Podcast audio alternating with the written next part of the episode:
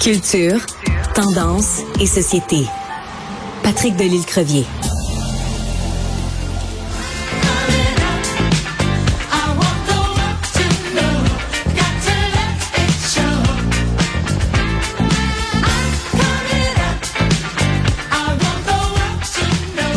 Elle chantait I'm coming out, mais c'est pas tout le monde euh, qui euh, accueille bien quand euh, des collègues de travail font un coming out. C'est de ça que veut nous parler Patrick Delisle-Crevier, qui est journaliste culturel au 7 jours et qui aujourd'hui nous parle pas tant de culture, mais beaucoup de société. Bonjour Patrick.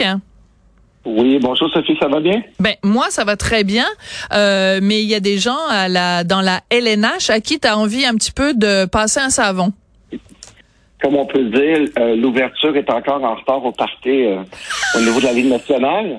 Donc, euh, oui, Sophie, rappelons-le, la Ligue nationale, dans une bonne intention, a décidé de faire des, des soirées LGBTQ+. mais attention ici, on parle pas des... Parce qu'en anglais, on a vu un peu l'appellation Pride Night.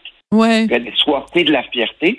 C'est pas du tout le cas. On parle plutôt des soirées où on prend plutôt l'égalité des opportunités. Bon. On n'est pas dans, la célébration de, de, de, de, la différence et tout. On est simplement, on essaie de passer un message d'acceptation. Et de toute évidence, ce qui est alarmant, c'est que ça passe pas toujours.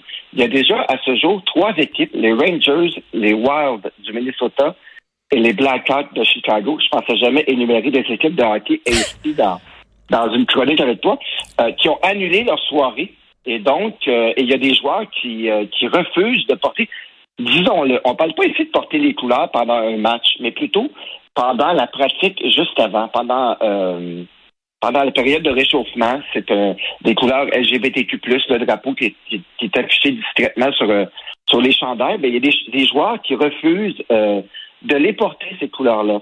Certains, ils vont de, de de, raisons religieuses, c'est-à-dire euh, euh, ça va à l'encontre de leurs croyances et tout, et d'autres, certains joueurs russes, euh, ils vont plus, euh, eux autres, dans une loi anti-homosexuelle du Kremlin, par exemple, où ils ont ils craignent pour la sécurité de leur famille ou de leurs enfants qui habitent encore en Russie. Donc, on est dans une espèce de de, de cafarnum en ce moment.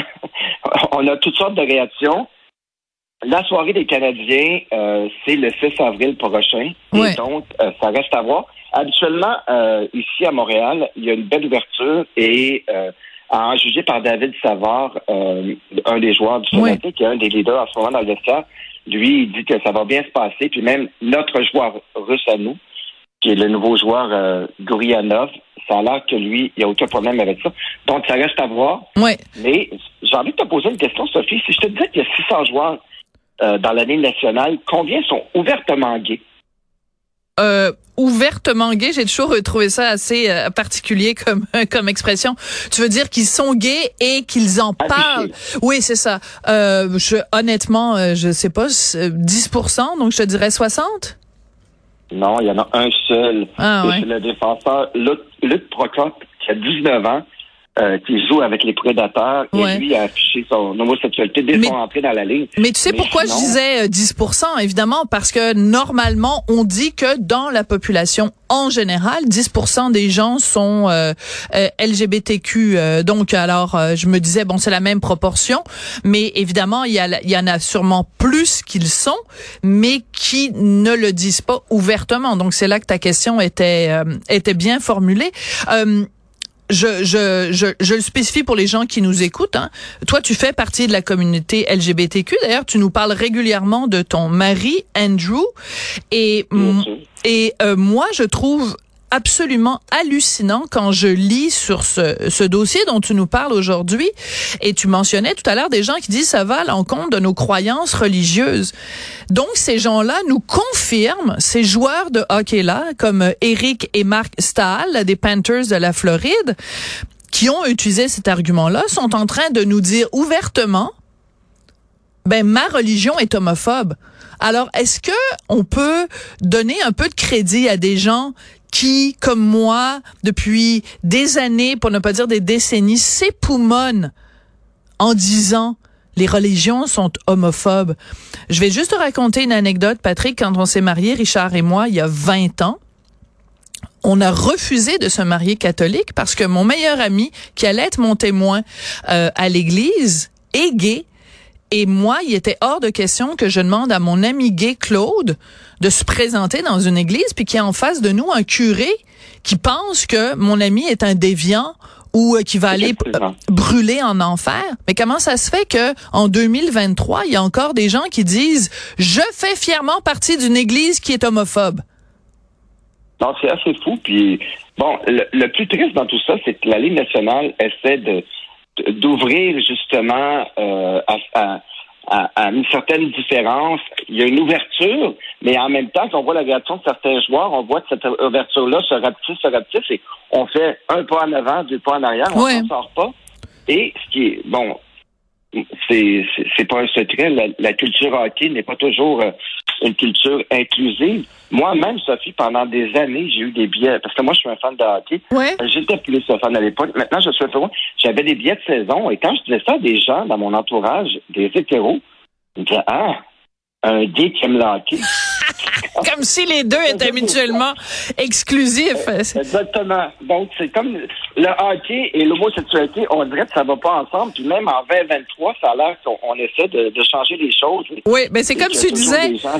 Oui, mais c'est comme tu disais, hein, un hétéro qui aime Céline Dion, ben oui, euh, c'est pas, il y a pas juste les gays qui aiment Céline Dion. Ah, c'est fou. C'est bien triste parce que ça part d'une bonne initiative au départ de la Ligue nationale. C'est déjà exceptionnel qu'une ligue de hockey, la plus populaire à travers ce monde, euh, ait cette ouverture-là. Et le problème, c'est que, bon, on, puis on dirait qu'il y en a un qui conteste et on dirait que ça ouvre la porte à d'autres. Ah, ben lui, il l'a fait. Et le plus drôle dans tout ça, c'est que tu parlais des frères Starr tout à l'heure. Eric Starr est un ancien joueur des Canadiens.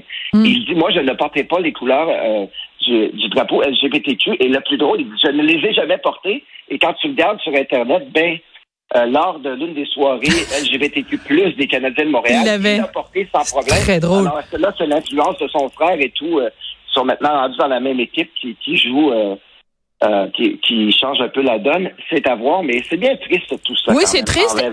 Et, et c'est d'autant plus triste que justement les deux les deux frères Stan, Eric et Marc, euh, ont dit euh, dans leur fameuse déclaration, ils ont dit après maintes réflexions, prières et discussions, nous, nous avons choisi de ne pas porter le chandail de la fierté. Ok, attends deux secondes. Là. Je veux juste imaginer la scène, ok?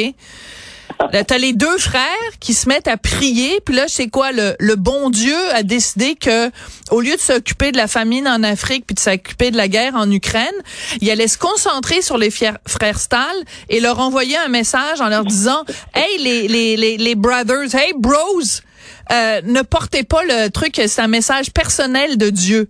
Je dirais, écoute, c'est pathétique, pathétique. En tout cas, je suis très contente euh, qu'on se soit parlé de ça euh, aujourd'hui. Merci beaucoup, euh, Patrick Delisle-Crevier, puis salutations à ton mari. Merci beaucoup. Certain. À bientôt, Sophie. Bisous, bye.